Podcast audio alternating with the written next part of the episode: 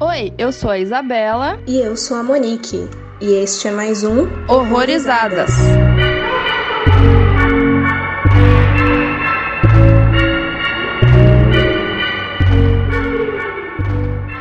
Sejam bem-vindos a mais um episódio aqui no Horrorizadas e hoje a gente vai falar de um filme que talvez pela primeira vez todos nós aqui já tivéssemos assistido e estávamos com uma vontadezinha assim crescendo de falar sobre ele. A gente vai falar sobre Possum e hoje com a gente tá aqui a Isa, como sempre nossa co-host, e o Lucas Balaminuti lá do Mundo Freak. Tudo bem, galera? Vocês estão bonzinho? Se não se comportar, eu vou te dar pro Possum, hein? e fala um pouquinho pra gente então sobre seus projetos. Galerinha, quem conhece aqui o Mundo Freak Confidencial, levanta a mão. É isso mesmo, é o seu podcast semanal sobre mistérios, casos insólitos, conspirações, coisas sem resposta. Você tem curiosidade? Você é um curioso? Cola lá em mundofreak.com.br, também disponível no Spotify. Na verdade, ele já participou aqui com a gente, né? Se você não, não sabe, é porque você não assistiu o especial de Halloween, né? But ele já esteve aqui. E, enfim, vamos falar aqui do Possum, né? Como a Monique falou, é um filme de 2018. Ele basicamente é sobre um, um bonequeiro em depressão que é forçado a voltar para sua casa de infância. Mas aí todos os segredos que o torturaram a vida inteira vêm à tona, transformando seu tempo na casa um verdadeiro terror pessoal. E antes da gente dar continuidade aí, eu queria deixar só um aviso que tanto o episódio quanto o filme eles vão ter aí gatilhos sobre abuso sexual infantil. Então, se esses temas forem bem delicados para você, é bom dar aquela evitada. Só assunto gostoso pra você sentar à tarde, às duas da tarde, assim, de domingo com a família, depois da feijoada, abrir um pacote de bis e assistir todo mundo junto. Ah, mas é a nossa especialidade aqui, né? Falar de filme família, gente. Desgracento. O nome do podcast devia ser Família Podcast, lá. E uma coisa que eu queria puxar aqui, que pode soar um pouco aleatório, mas é que assim, esse filme ele foi dirigido e roteirizado pelo Matthew Holness, que por mais que eu acho que ele não seja um nome tão conhecido aqui, lá pelas bandas do Reino Unido, ele é um comediante considerável aí, que fez, produziu, atuou em diversos programas de comédia pra TV. E eu queria perguntar o que, que vocês acham, não necessariamente o que, que vocês acham, mas dessa questão de recentemente a gente ter visto alguns comediantes indo pro terror, fazendo coisas muito tensas, assim, muito boas, inclusive, como Jordan Peele e até o John Krasinski. E por que, que vocês acham que, que esses caras acabam saindo da comédia pra ir pro terror? Puta merda, eu não tenho ideia. Sei lá, a cabecinha deles também tem coisas perturbadoras. E a comédia eu acho que conversa bastante com o terror, né? Então eu acho que muita gente se dá bem fazendo os dois, né? Então é muito doido. Porque, cara, você vê um filme desse, você não imagina que o cara faz comédia, assim. Jamais ia pensar. Bizarro. Sim. É, eu, eu tenho um palpite sobre isso. Eu acho que o, o comediante, ele gosta de fazer a gente refletir sobre as nossas questões, seja micro até o macro, né? Individuais e até sobre a sociedade, trazendo isso pro humor. Então, muitas vezes o argumento do comediante ele é hiperbólico, né? Ele exagera pra caramba uma situação, ou tira ela de contexto, ou mistura contextos, né? E eu acho que quando a realidade ela começa a ficar um pouco pesada demais, e os problemas começam a ficar um pouco sérios demais, evidentes demais, a comédia ela não ajuda, porque ela parece que você tá tirando sarro da situação. Ela pode ser facilmente ah, confundida, fazer graça sobre aquilo pode gerar mais raiva do que alívio, do que reflexão. Então, por exemplo, eu via muito comediantes negros falarem sobre racismo no começo dos anos 2000 e depois de 2010, sempre teve, mas eu via muito, bastante assim, no começo dos anos 2000 e no começo dos anos de 2010, assim. Agora parece que deu uma diminuída, porque quando eles falam sobre racismo já não é mais comédia, é uma pegada muito mais séria. Eu acho que talvez a gente esteja levando esses assuntos um pouco mais sério também. Então talvez eles estejam trocando o meio para passar a mesma mensagem, sabe? Sim. Vamos falar sobre um negócio muito sério aqui, mas vamos procurar um outro meio onde eu possa passar essa mensagem. Eu ouvi em algum dia desses, em algum podcast, desculpa não dar os créditos, porque foram coisas demais na- nas últimas semanas e eu estou com a memória um lixo, mas alguém comentava sobre as semelhanças de terror em comédia referente a timing, assim. Você tem que ter momentos certos pra fazer a audiência rir ou então se assustar. Não é você jogando um monte de coisa ali, um monte de piada, um monte de, de imagem assustadora, que você tem que criar aquele momento de tensão, assim, de brincando com, com o espectador para que atinja o ponto certo, para que seja bem feito. Eu acho que além disso, o que acontece muito, assim, no, no âmbito mais pessoal com comediante, é que muitas pessoas usam a comédia como uma forma de mascarar alguns problemas ou alguns sentimentos mais profundos, até ou tanto para disfarçar ou tanto para melhorar a situação. Então, eu acho que é bem fácil assim, se você quiser falar um pouquinho mais sério, se acabar focando no terror, porque você não vai estar tá falando diretamente, mas você ainda vai estar tá passando aquela mensagem do entre aspas seu lado mais sombrio, assim. É, e como até o próprio Jordan Peele fez, ele conseguiu colocar os dois nos dois filmes que ele que ele dirigiu, né? No Us e no Corra, ele colocou comédia ali. Tanto é que no Us eu achei até meio. Algumas coisas ele ficou bem retardado, até não, não teve graça nenhuma. Mas enfim, ele colocou a comédia também ali no, no filme, mesmo que sendo um filme de terror, né? Sim, sim. Agora voltando um pouquinho mais pro filme, no caso, ele meio que acaba sendo uma adaptação, porque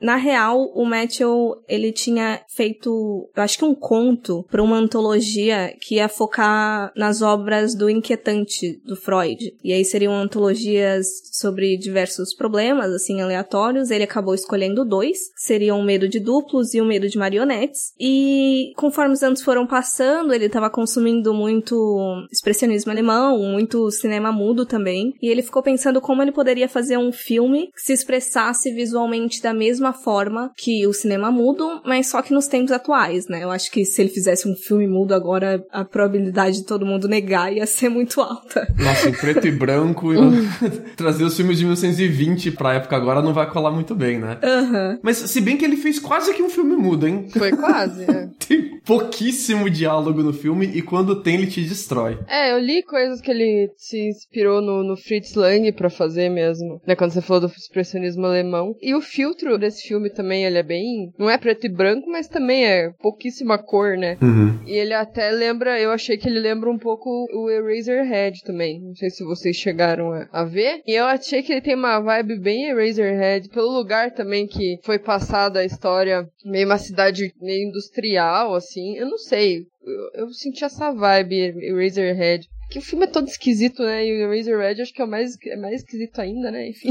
então, tipo. esquisito por esquisito. Essa parada do expressionismo alemão e do estudo do inquietante, ele é muito relevante aqui, porque o filme praticamente é isso. Em vários momentos, ele meio que abandona a trama do filme e começa a te passar cinco minutos de clipe que parece que é só pra te causar impressões inquietantes, né? Aqui a gente tem do alemão o Unheimlich, ou Unheimlich, desculpa galera, meu alemão é fraquíssimo. mas que significa, seria o equivalente a casa ou lar, né? E lar mais no sentido figurado, não no sentido uh, literal da palavra, né? E é a ideia que é te, te causar uma familiaridade, te colocar em um lugar familiar, que você se reconhece, que você acha que é um lugar uh, tranquilo, de boas, e então colocar um elemento estranho para causar o que em inglês a gente chama de uncanny valley, né? Que é estranhamento familiar, que é você reconhecer aquilo, mas reconhecer aquilo e também reconhecer que tem alguma coisa errada. Aqueles balões com fumaça, aqueles uh, lugares meio que abandonados, parece que as indústrias são todas em ruínas naquela cidade, né? Aquele rio seco, as coisas meio que embolorando, meio que queimado. Tudo ali te causa uma estranheza de eu conheço alguma coisa assim, algo parecido com isso, mas isso daqui parece que tá errado. E a cara do Sean Harris é uma cara de alguém que parece que tá errada, né? Sim, igual o boneco dele, né? Que a cara do boneco dele entrou bem nesse negócio você falou do Uncanny Valley, que é o Vale da Estranheza, né? Que fala. O que aconteceu com, por exemplo, aquele filme O Sonic lá. Ficou com aquela cara toda escrota. Daí eles tiveram que mudar, tá ligado? Porque a galera falou: que porra é essa? Sai daqui, demônio. O Sonic era um estudo de O inquietante, a gente só não percebeu, olha só. Com certeza. eu lembrei um dia desses de algum. Eu não lembro se era um estudo ou se era só um texto, mas eu acho que envolve isso também, ainda mais a Isa comentando sobre Sonic, do como a gente acha algumas animações mais realistas estranhas. Por isso que tem que ser muito caricato. Porque se, por exemplo, a gente assistir aquele Expresso Polar, o desenho causa uma estranheza muito grande, embora ele seja, tipo, um dos mais próximos em questão de proporcionalidade, até movimentação, talvez. Mas se a gente vê, por exemplo, os os bonequinhos cabeçudo, com os olhos grandes, o nariz bem minúsculo. Aquilo parece mais aceitável do que ver um desenho real. É porque quanto mais perto do familiar, mais a gente identifica o que não é familiar, né? Olha que doido como funciona. Também o motivo de a gente ver boneca e achar tão, tanto medo assim de boneca, né? A gente reconhece ali na cara da boneca um rosto familiar, é uma pessoa, mas não é uma pessoa, né? Então fica aquela coisa de, meu Deus, essa boneca amaldiçoada aqui em casa. Aqueles robôs com cara de gente. Sim. Com a boca mole. Posso contar uma história em paralelo para vocês? Vai lá. Eu tenho um amigo que ele instalou câmera de segurança na casa dele, né? E ele tava passando na frente da casa dele, assim, e ele viu uma boneca. E aí a primeira reação dele foi dar um chute na boneca. Ele deu uma bica na boneca. A boneca foi parar no meio da rua. Aí depois ele foi ver na câmera de segurança e, tipo, passou uma velha na rua dele, assim, uma pessoa bem de idade, e colocou a boneca ali na frente da casa dele e saiu dando risada, tipo. A velha trolando, cara. Bica na boneca. E depois veio, tipo, a pessoa, o vizinho dele, assim, e foi empurrando a boneca com o rodo de volta pra casa dele, assim. Sabe quando a pessoa empurra bem de longe, tipo, cutucando a onça, assim, vai, sai, sai, sai. Todo mundo com medo de chegar perto da boneca. Meu Deus.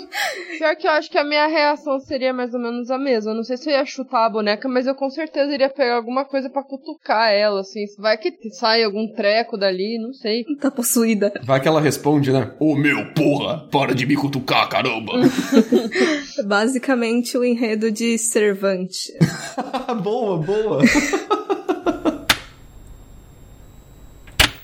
Aviso: este podcast contém spoilers. Recomendamos que você assista ao filme antes de ouvi-lo.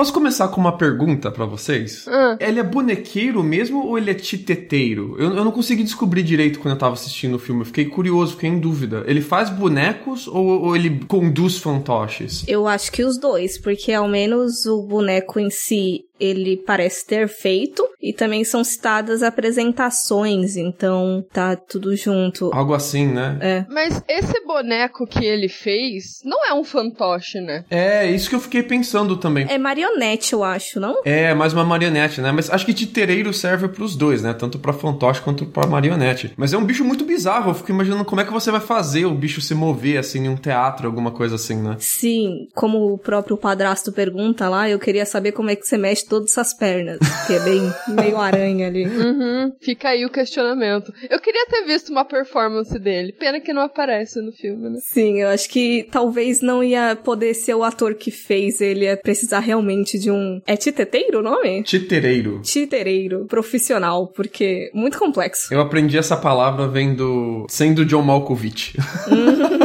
Ó, Outro filme bem saudável e normal. Sim, pra assistir depois do Domingão do Faustão. programão de domingo. E uma coisa que eu acho interessante é que a história é relativamente simples, como a gente estava falando da questão do, do expressionismo alemão antes. Eu acho que mais da metade do filme são imagens aleatórias e não a história em si. Se pegasse só o, o suco ali da coisa, daria um curta facilmente. Uhum, com certeza. E, e parece que ele estava experimentando algumas técnicas de fotografia e distorção de filtro de imagem também ali no meio. Não sei se você chegou a perceber isso assim. Tem hora que ele simplesmente fala assim: olha, eu vou deixar um pouco de lado a história, aguenta aí sentado uns 5 minutinhos, mas vamos ver o que acontece se eu fazer uma transição de saturação de pouco para muito saturado. Você se sente melhor ou pior? ele parece que ele tá fazendo uns testes mesmo, assim, para ver no que que dá. É, eu acho até estranho, mas legal, assim, até certo ponto. Parece algo experimental, né? É. E a- às vezes ele fica meio metafísico, assim. O, o filme tem umas cenas bem. que elas não são cenas literais, assim. Não tá acontecendo aquilo que você tá vendo. Aquilo é só uma representação de alguma coisa, né?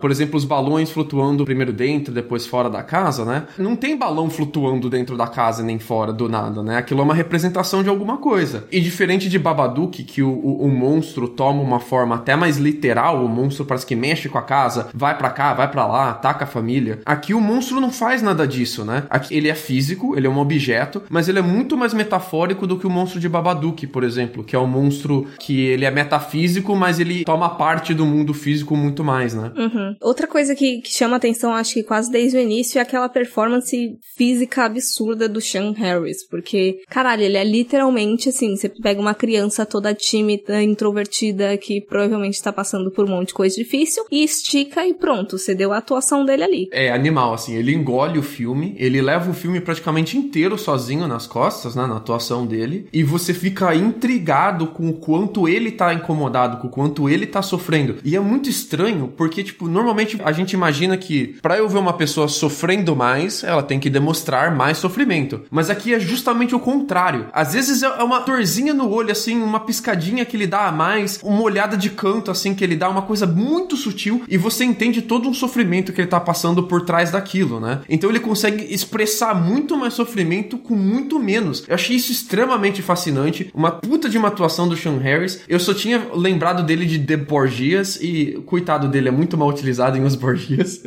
E, e parabéns para ele porque esse é um, um, ultra papel assim, ele mandou muito bem. É, eu vi que ele fez algum filme da franquia Missão Impossível e eu acho que ele tá também em algum filme do Capitão América. Se eu não me engano é ele, mas eu não tenho certeza, pode não ser. Mas é um, um daqueles pseudo vilão assim, do aleatório assim, não, não marca muito na história. E isso que você falou do personagem, ele causa bastante estranheza. Você sabe que ele tá sofrendo e tal, mas você não entende por quê, porque você não sabe praticamente nada sobre ele, né? Isso que é uma das coisas que o filme faz, ele vai construindo aos poucos o que que tá acontecendo de fato. Na verdade, os dois personagens que praticamente só aparecem, dois, né? Você não entende muito bem o que que tá rolando ali. Mas o, o personagem do Sean tem comportamentos que podem passar um ar de pessoa perigosa, assim, sei lá. Ele fica encarando o menino no trem, fica parado na frente lá de uma escola, que nem um, um creep. Aí você fica tipo, esse cara, né? O que, que ele quer fazer? O que, que, que ele quer da vida, né? O que ele tá fazendo ali? E isso, as pessoas que estão ao redor, ali, quem vê, vai, vai achar que, sei lá, sai daqui. O que tá fazendo na frente dessa escola? Tipo, pedófilo do caralho, vaza. Passa mil coisas na cabeça das pessoas. É, pelo que tava acontecendo na cidade, ele seria facilmente uma pessoa indicada ou considerada suspeita como ele já estava sendo. Quando ele fica na escola, o cara chega, o que você tá fazendo aqui? Sai daqui, você não vai ficar parado ali na escola, parece ser estranho. Ele passa por uns adolescentes também, os adolescentes, tipo, ah, o que, que você fez, seu pervertido? E isso chega a ser até uma quebra muito legal do filme, né? Porque a gente tá acompanhando o Sean Harris aqui, o Philip, e a gente vai desde o começo, quando ele chega na casa, ele entra na casa, ele sobe, ele desce. E o filme tem um, um ritmo extremamente lento, assim, de propósito, que eu acho bem bacana, inclusive. Mas a gente se acostuma com essa estranheza dele, né? Aí chega uma pessoa do mundo real e fala, viu?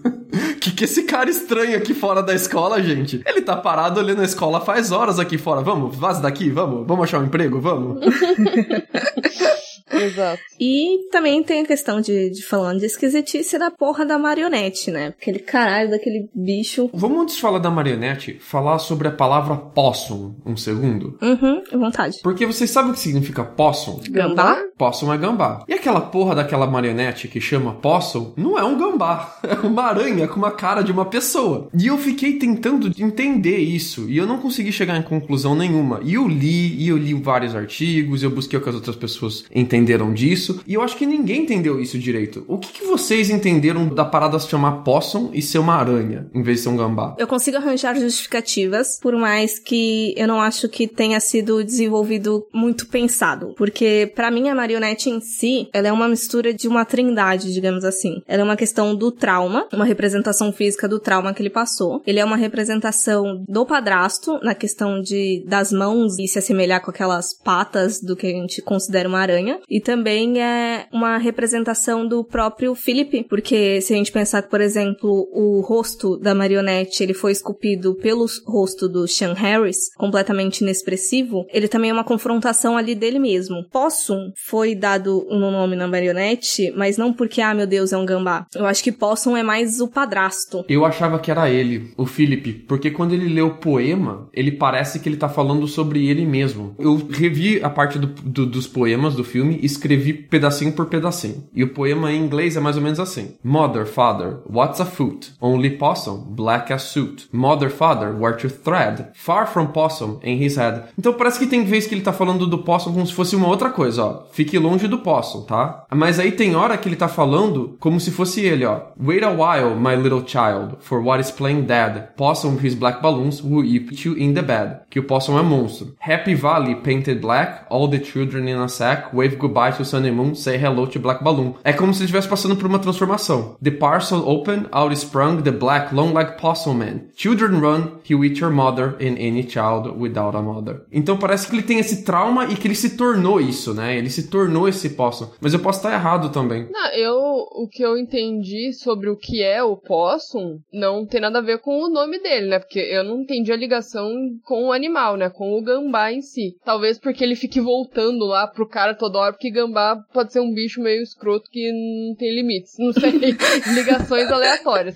Mas é, pela questão do que era em si, o possum, eu concordo que era uma mistura do tio com ele. Por conta exatamente do que a Monique falou, das mãos, né? Que ele fala lá das mãos dele lá, no final, aquela coisa horrorosa lá. E a cara do, do chão ser exatamente ser a cara do, do cara lá, né? Desse moço aí, o Philip. E é como se ele estivesse confrontando, que tem até uma hora que ele mostra ele olhando para ele mesmo, assim, né? Pega o boneco, ergue, assim, fica, entre aspas, se olhando, né? Foi ali um confronto, porque ele teve que lutar com uma coisa que perseguiu a vida inteira dele, né? Então, eu acredito que seja isso. Mas o nome em si, eu não faço a menor ideia. Gambá. Sei lá, cara. É muito doido, né? Isso ficou me incomodando, assim, por bastante tempo enquanto eu vi o filme. E talvez até por ter sido em detrimento, assim, porque eu deixei de pensar em coisas sobre o filme para ficar pensando nisso, assim. Então, sei lá.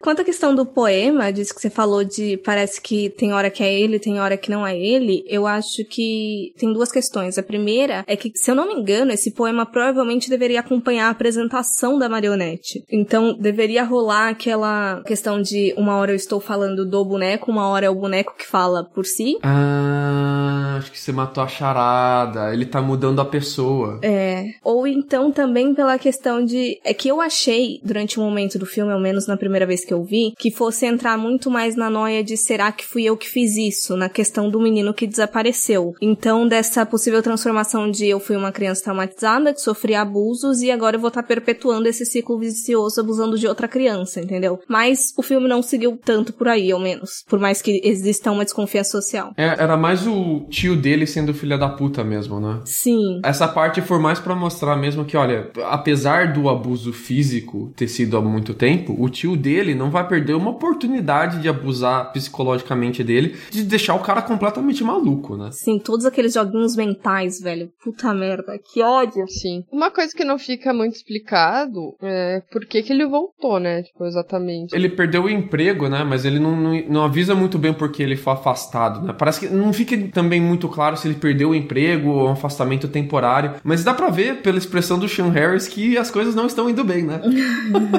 Nada bem, né? Pra voltar para aquele lugar, eu morava no bueiro, mas eu não voltava. Parece que é uma parada mais acadêmica, a pegada de titereiro dele, assim, não é uma coisa para criança, mas eu acho que mesmo sendo uma parada mais acadêmica, deve ter chocado a galera na hora que ele tirou aquela aranha maldita da sacola e foi fazer a apresentação dele, e os caras deram uma licença de um mês para ele pensar na vida, né? Exato.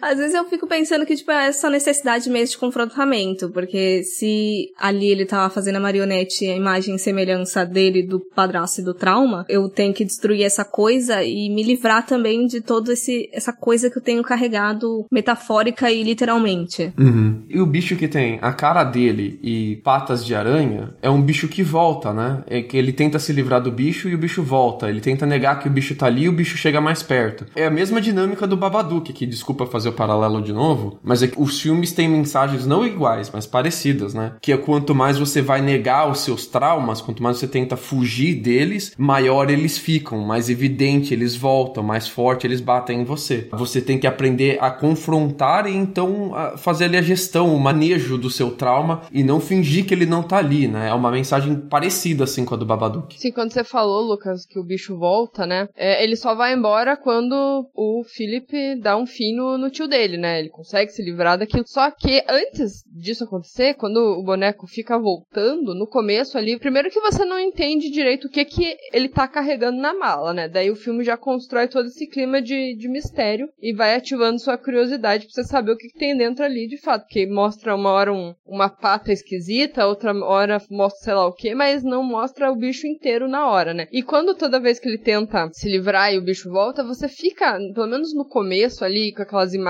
do bicho se mexendo, alguma parte do bicho se mexendo, você fica meio pensando assim, será que ele realmente é vivo? É alguma coisa viva? Ou será que é coisa da cabeça dele mesmo? Né, eu fiquei com essa sensação de poderia ser algo vivo ali, pelo menos no começo ali, depois não, né? Mas no começo eu fiquei com aquela coisa martelando na cabeça, né? É, ele tem uma certa fixação, assim, por, por jovens também, né? Ele vê os jovens no trem, ele quer ir conversar com os jovens, ele segue os jovens e tal. Então, por, por uma boa parte do filme, você fica com a impressão que ou ele era bulinado quando ele era criança, ou ele praticava bullying com as crianças e agora ele se sente muito mal por isso, ou ele tá indo atrás dessas crianças para proteger elas, ou ele tá indo atrás para pegar elas. Fica um mistério de qual é a relação deles com as crianças, né? Mas eu gosto muito que você só entende no final que ele é uma criança, ele é um, um deles, ele ainda se sente como se fosse um deles, né? Na cabeça dele, ele é essa historinha desse poema de criança. É como se você abrisse um livro infantil, todo felizinho, cheio de rimas, mas um livro muito do filho da puta. E ele se vê como essa criança mesmo, com medo, sem ter com quem falar, coagida, e ele vê os, os jovens, ele fala: Não, vai acontecer com eles o que aconteceu comigo. E você fica nessa de dobrar e desdobrar, tentar dobrar a cabeça dele, né? E eu, eu gostei muito que vocês falaram da mala, que você fica curioso quanto à mala no começo. Percebam a forma com que o Sean Harris carrega essa mala. Parece que tem um elefante ali dentro, mas não é uma, aquela coisa de, de ser pastelão que ah, ele tá despencando pra um lado com o ombro dele torto. Não, nada disso. É, é um pesar psicológico mesmo.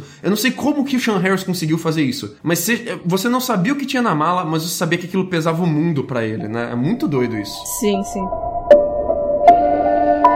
Here's a bag. Now what's inside? Does he seek or does he hide? Can you spy him deep within? Little possum, black as sin.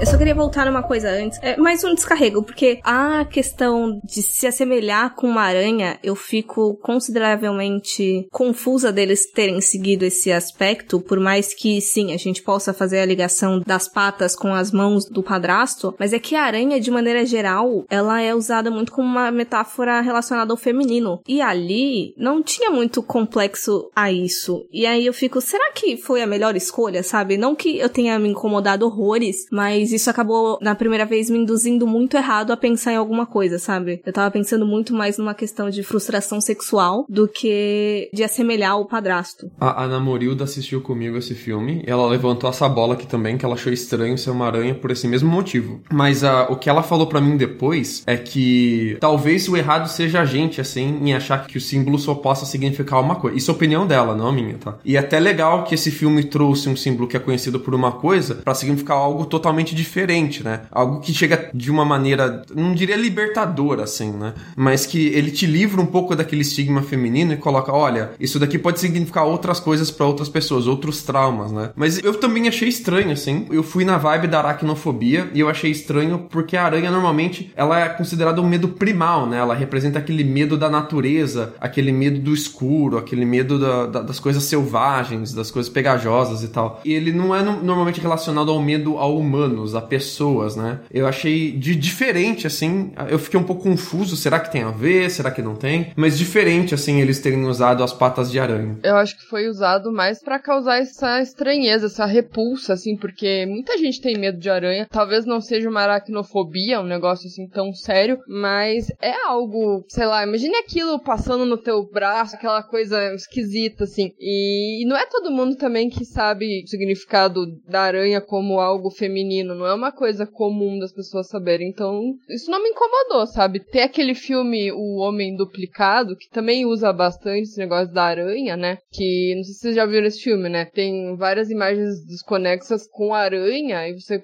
fica, mano, que porra é essa? Se você não entende o significado, você também você fica meio que boiando no, no filme, porque do nada aparece uma aranha e você fica, tá, e daí? E então, não é todo mundo que sabe o que significa, então eu acho que eles quiseram mais colocar pela questão da estranheza mesmo. Pode ser uma aranha e ser um bicho estranho pra maioria das pessoas. Eu acho que tem um pouco a ver também com um flerte que ele faz ao experimental de terror, especialmente ao cinema extremo, que ele chega a flertar com essa ideia, assim. O cinema extremo ele é mais conhecido por causa de violência, tortura, sexo, mas tem algumas vertentes do cinema extremo que não é isso, que não é violência, que ele tenta te causar estranheza usando elementos narrativos e elementos visuais que não tem a ver com a violência também. E eu achei que esse filme tem um pouco a ver disso também, assim, te causar esse desconforto de ver patas de aranha saindo de um rosto, é similar a ele te causar um desconforto ao ver uma fábrica abandonada com a saturação muito alta, ou balões de fumaça subindo em uma casa suburbana, ou a, a casa toda tá. A casa inteira tá mofada e queimada ao mesmo tempo. Aí você fica mofado tem a ver com água, queimado tem a ver com fogo. Eu acho que tem a ver com ele, ele fazer esses experimentos assim. E não só da forma visual, mas também da forma narrativa. Tem alguns momentos no filme que ele abandona totalmente a estrutura narrativa que ele tá montando. E ele fala: não, não é mais isso daqui. Agora você vai ver cenas aleatórias que vão te causar desconforto. E ele faz isso várias vezes. E agora você vai ver ele narrando um poema para crianças, mas sobre um trauma muito, muito sério. E ele vai misturando essas coisas assim, né? É como se o próprio diretor entendesse que o padrão que a gente reconhece narrativo em filmes, a quebra dele também te causa desconforto. Não é só visual, mas é quebra de padrão de narrativo também. A, a quebra de padrão na forma com que ele conta essa história. Mas você acha que não tem ligação? Não, eu tô achando que é a mesma coisa. Tipo, é, é, ele, ele fazendo isso de várias formas diferentes, assim, entendeu? Uhum. Então talvez seja só isso, assim. O que, que pode ser extremamente estranho no boneco? Patas de aranha saindo da cara de uma pessoa, entendeu? Balões negros saindo de uma casa suburbana. E assim por diante. É, os balões negros acho que tem a ver com a questão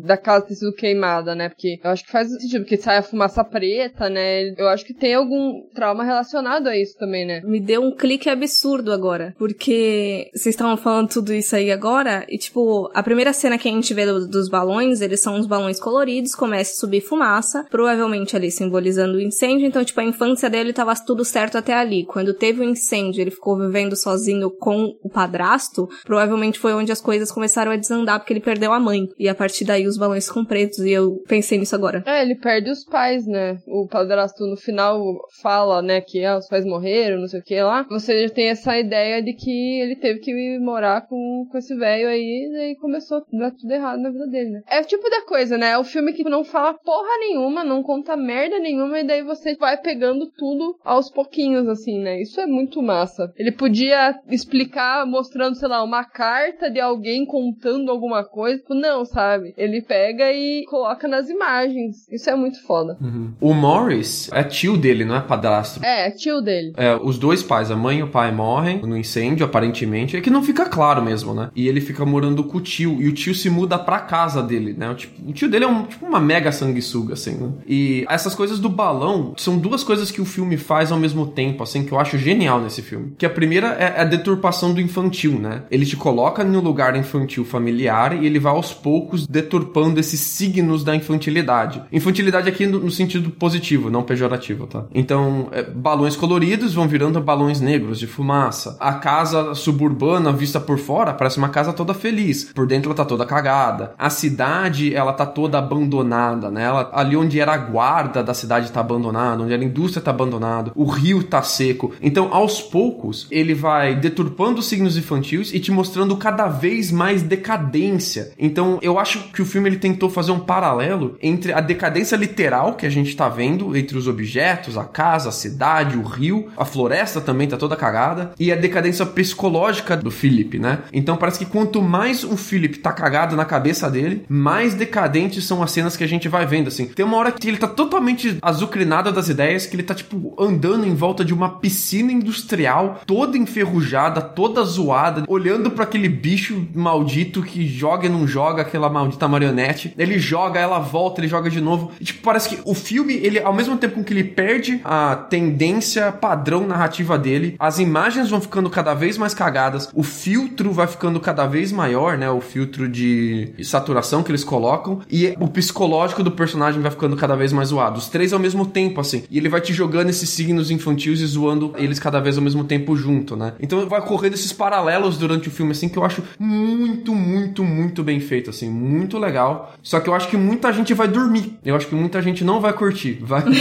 muita gente vai dormir, porque para isso acontecer demora bastante tempo. E você tem que ficar vendo cenas estáticas praticamente, né? Cara, é isso que eu até ia falar mais pra frente. Sobre a questão dele separado, assim. Pra mim, foi muito fácil eu entrar nele, assim. Eu acho que foi pelo fato de eu ter gostado de tudo desde o começo, assim. Até a própria abertura. Quando eu vi aquela abertura, aquela coisa verde, eu fiquei, caralho, mano, que coisa deep web grotesca, adorei.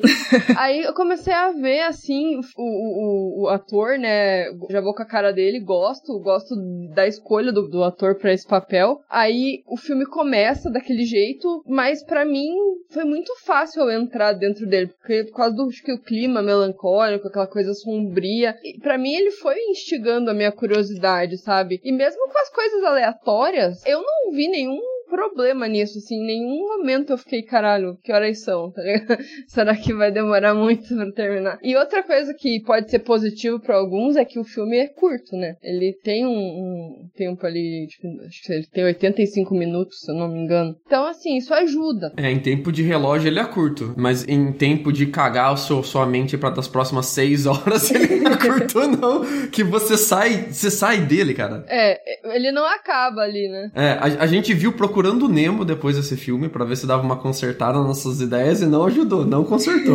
Pô, mas procurando Nemo é mó cagado também, né? Sim. Só um, uma puxada aqui para vocês lerem lá no blog. Quando esse episódio sair, eu já vou ter publicado um texto sobre The Bloodhound, que ele também fala muito sobre decadência literal versus decadência psicológica e é baseado livremente num conto do Edgar Allan Poe, A Queda de Casa de Usher, e também envolve muito a questão do, do inquietante. E é isso. Tem uma parada que esse filme deixa implícita e que eu não sei se eu tô lendo o que não tá no filme ou se eu saquei o que tá no filme implícito ali. Eu queria ver se vocês me ajudavam, se vocês tiveram a mesma impressão. Você percebeu que ele leva a marionete em vários lugares decadentes e solta ela? Ele leva ela fechadinha e depois ele solta ela, tipo, tô te libertando, vai embora. E depois ele fica encarando ela ali há um tempão. A impressão que eu tive foi que ele foi abusado em todos esses lugares. Porque ele leva ela em lugares muito específicos, assim. A entrada entre as árvores que formam um círculo, a piscina ali que tá fechadinha, aquela casinha na guarda onde é, ele passa por todos os quartinhos decadentes assim na guarda, mas aquele quartinho ele fica encarando um tempão, ele entra, ele não sabe se ele sai ou não, aí ele solta o bicho lá dentro. Então eu fiquei com a impressão que ele foi tentar ver o que acontecia se ele fosse encarar o trauma dele em cada um dos lugares que ele foi abusado. Eu acho que ele ao longo do tempo foi ficando cada vez mais decadente psicologicamente, porque foi caindo a ficha dele de que não adianta você ir nos lugares, revisitar o seu passado, revisitando os lugares decadentes. Você tem que ir atrás do cara. Você tem que enfrentar o cara que causou esses traumas em você, né? E o medo dele vai aumentando por causa disso, né? Porque ele vai entendendo que não vai ter como. Ele não vai poder fugir do cara para sempre. Ele vai ter que, inevitavelmente, ter o um confronto com o cara. Assim, faz sentido. Mas, por exemplo, também teria que ter alguma coisa relacionada na casa, né? O quarto dos pais dele. O quarto queimado dos pais dele. É o último lugar onde ele entra no filme. Ah, não, é, então faz todo sentido, realmente. Ou pode ser algum outro trauma também relacionado a bullying, a, pelo fato dele, dele ter passado a infância ali naquela cidade, né? Pode ser também ele, em todos aqueles lugares, acontecerem coisas traumatizantes também, faz todo sentido. E a gente só não sabe quais são esses outros traumas, né? E também quando você falou da árvore, ela parece uma aranha, vocês não acharam? Parece, parece. As pernas das árvores parecem aranhas. Sabe quando a aranha vira de ponta cabeça? Parece assim, né? Parece, achei também. Uma coisa que ficou meio vaga para mim é porque aparentemente pessoas sabiam, teve alguma coisa relacionada lá, aquele episódio da raposa, que o tio comenta de, ah, a gente mostrou para eles, né? Foi ali no lugar que eu te ensinei. Eu fiquei pensando se eles abusaram ali, sabe uma questão de vítima também acabar junto com outras outras vítimas. É, eu achei isso também. Aquela parte onde ele fala onde eu te ensinei a fazer, pode ser também onde ele abusou as outras vítimas, né? Sim. Pode ser isso também. E também no final, quando ele vai no gabinete, não lembro se era na escola, ele fala, não, porque ele sabe tudo o que aconteceu, que não sei o que lá. Eu não sei se era o coordenador dele. Eu fiquei, tipo, gente, as pessoas realmente sabiam, assim, sabe? E nada aconteceu feijoada. Uhum. Dá a impressão mesmo que rolou uma abafa, né? Que a galera deixou passar. Ou que pelo menos ele tentou alertar a galera, tentou pedir ajuda e a galera cagou pra ele, né? Então ele tá ali todo zoado, ele tá falando: Olha, você, eu tô todo zoado aqui, porque aquela época que eu pedi ajuda para você, você cagou pra mim. E agora olha o estado que eu tô aqui, ó. E tem criança que nem fala, né? Uma vez uma professora bateu em mim no colégio e eu não falei pra minha mãe. Me arrependo até hoje, mas a professora, tipo, deu um tapão na minha mão, assim, não sei lembro se foi com uma régua, com não sei o que, e eu não contei, tá ligado? Burra, né? Mas podia ter contado. Mas, né, você não conta às vezes, né, o que acontece, né?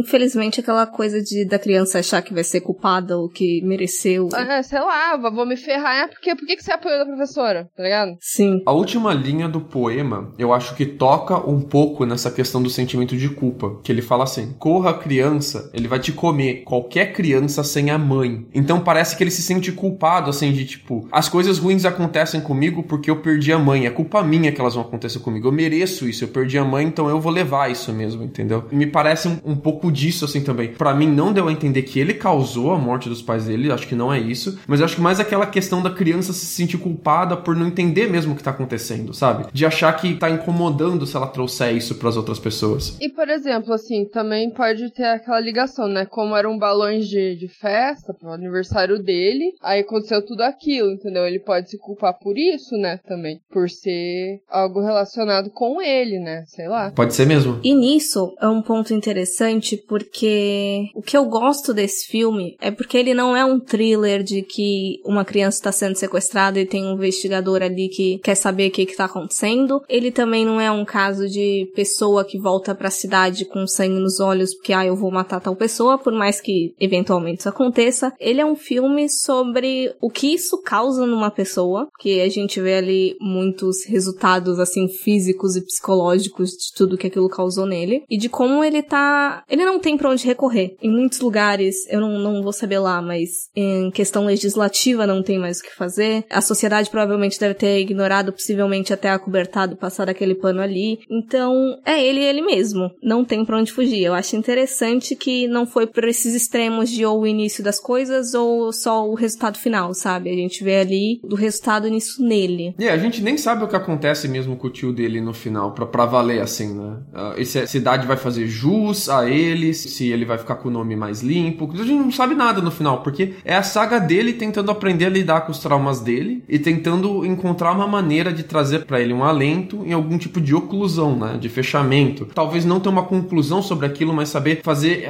aquele sofrimento dele parar de alguma forma, né? É, e também outra coisa que acaba acontecendo é porque, assim, beleza, ele mata o tio, mas isso não significa que ele resolveu tudo, né? Porque além de tudo, agora ele matou alguém. Então isso também vai ficar na cabeça dele. Ele foi responsável pela morte de uma pessoa, por mais que tenha sido uma pessoa horrível pra vida dele. Então, assim, ah, beleza, matei o cara, minha vida agora vai seguir. Sei lá também, né? E você percebeu que o tio dele mantinha a criança presa em tipo uma mega mala, assim, tipo um baú? Um baúzão, né? É. E ele o tempo todo carrega uma mala que é tipo um baú, e no poema ele fala de abrir a caixa pro possam sair. Ele tem essa parada de claustrofobia, de ficar preso em lugares apertados, assim. Então é, é outro sinal que ele dá também. E outra coisa que eu percebi que eu gostei muito é que toda vez que a câmera chega perto de alguém nesse filme, ela vai abaixar abaixando e olhando para cima, em um ângulo obtuso e de canto assim, como se fosse uma criança do lado do adulto olhando para um adulto, saca? Quanto mais perto você chega de uma pessoa, mais você se sente criança perante a dela. Acontece especialmente com o tio dele, né? Mas até mesmo com ele, assim, quanto mais a câmera chega perto dele, a câmera vai abaixando e olhando para cima, assim, como se fosse uma criança se encolhendo atrás de um adulto. Verdade. Não tinha reparado, mas faz total sentido. Tipo, na primeira vez que eu vi esse filme, eu não peguei que ele tava indo morar na casa dele de novo. Eu achei que, tipo, ele só tinha voltado de algum lugar e chegou em casa. E daí isso me fez pensar que ele foi cúmplice várias vezes do tio dele em fazer coisas ruins com crianças. Tipo, por exemplo, quando ele, no final, ele deixa o menino fugir, me passou pela cabeça que ele já poderia não ter deixado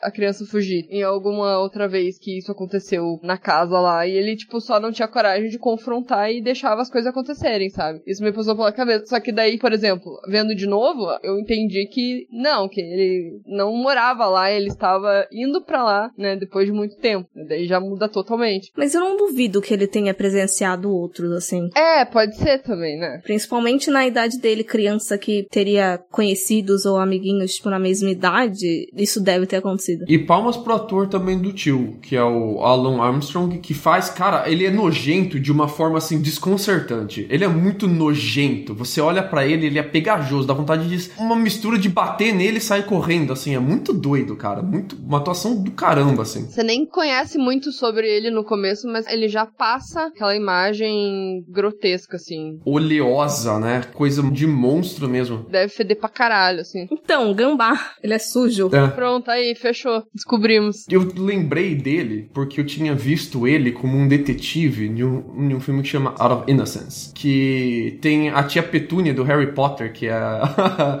faz a personagem principal. Não é lá tão bom, é um drama, mas não é lá tão legal assim, é legalzinho. Mas eu reconheci ele dali, né? Então no começo pra mim foi um choque. Olha ali o detetive. Em dois segundos ele apagou da minha memória isso. Em dois segundos ele apagou, assim. Foi, foi muito foda, foi muito foda. Eu vou estragar agora esse cara pra vocês. Ele fez o retorno da múmia. Puta. Eu vi isso. É, fun fact aleatório aqui: aquela cena em que eles se encontram na primeira vez foi realmente o encontro dos personagens, porque os atores não tinham ensaiado juntos, tava tipo cada um muito focado no seu personagem, então toda aquela estranheza provavelmente deve ter acontecido no set também, porque tava um encontrando o personagem do outro. E eu achei isso muito interessante. Caraca. Isso é interessante, porque, nossa, faz toda a diferença, né? Porra, você não conhece a pessoa, você vai contracenar com ela, tipo, tá, é, legal, que massa. What a new burn monster. Eh? Hmm? Why wasn't it you?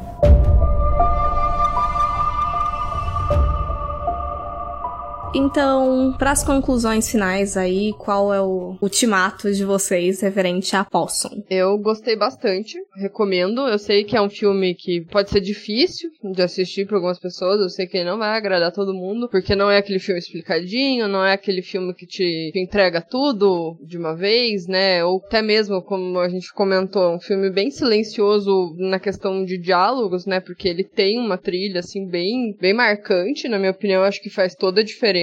Gostei bastante disso, inclusive. E assim, é um filme relativamente simples, basicamente sobre um homem perturbado que não consegue superar os traumas dele, né? E a gente vê ele tentando confrontar tudo ali e reviver aquele pesadelo de, de criança dele. E sei lá, cara, eu acho que foi um, um dos melhores filmes que eu vi no, no ano de. Dois, acho que eu vi em 2019 esse filme, a primeira vez, né? E eu falei, caralho, mano, gostei demais, recomendo. Mas com essas ressalvas aí, porque eu sei que não é um filme que vai agradar todo mundo, né? Uhum. Eu, infelizmente, tentei recomendar esse filme pros meus amigos, mas eles voltaram com uma cara de puta que pariu, Lucas. Por que, que você faz isso com a gente?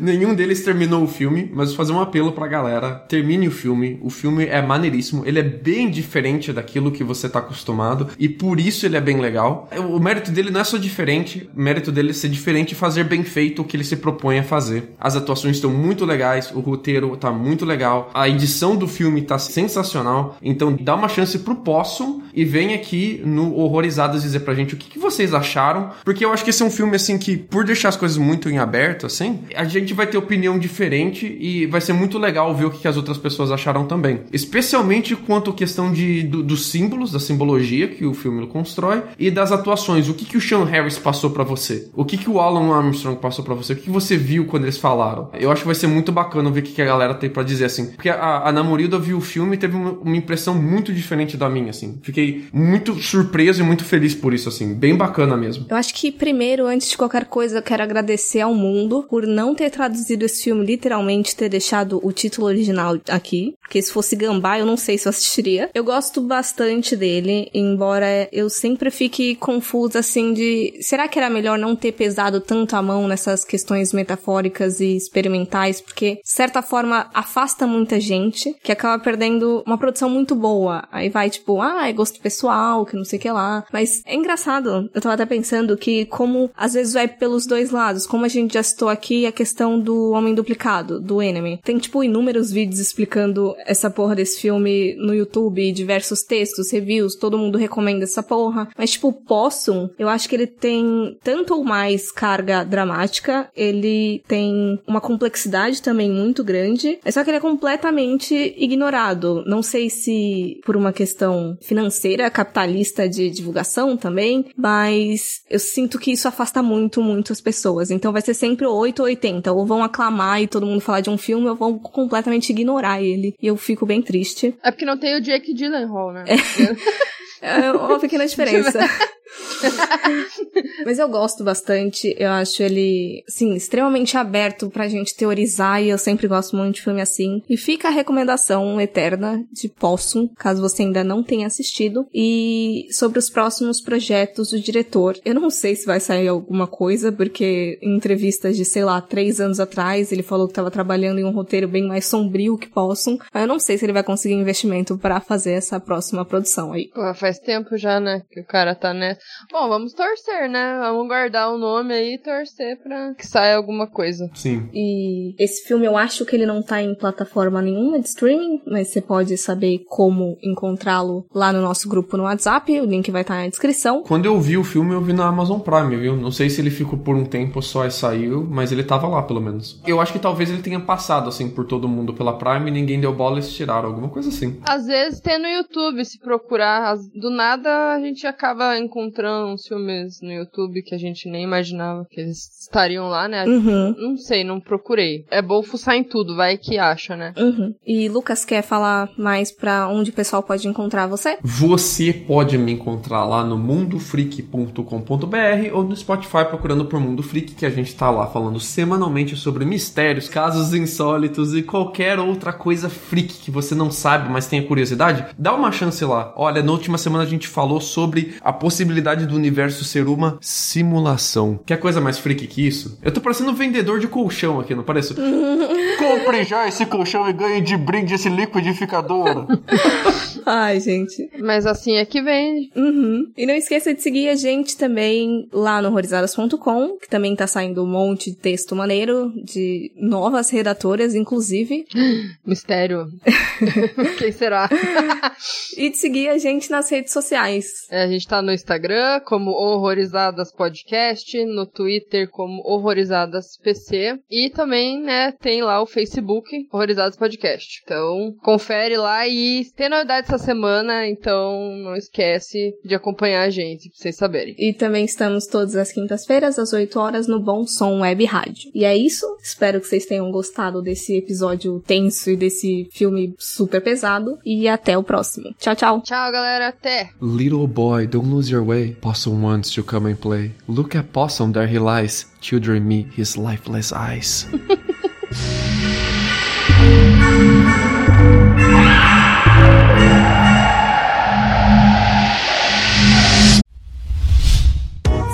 A iniciativa Podcasters Unidos foi criada com a ideia de divulgar podcasts menos conhecidos, aqueles que, apesar de undergrounds, têm muita qualidade tanto em entretenimento quanto em opinião.